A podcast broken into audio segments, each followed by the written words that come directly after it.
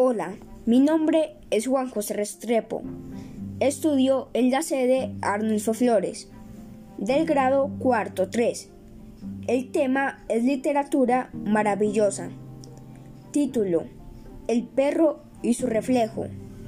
Un perro muy hambriento caminaba de aquí para allá, buscando algo para comer, hasta que un carnicero le tiró un hueso.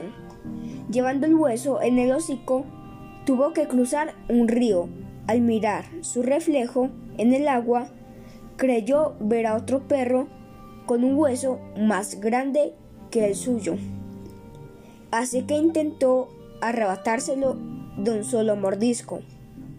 Pero cuando abrió el hocico, el hueso que llevaba cayó al río y se lo llevó la corriente.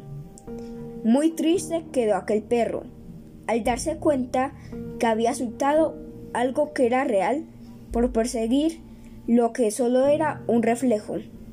Enseñanza.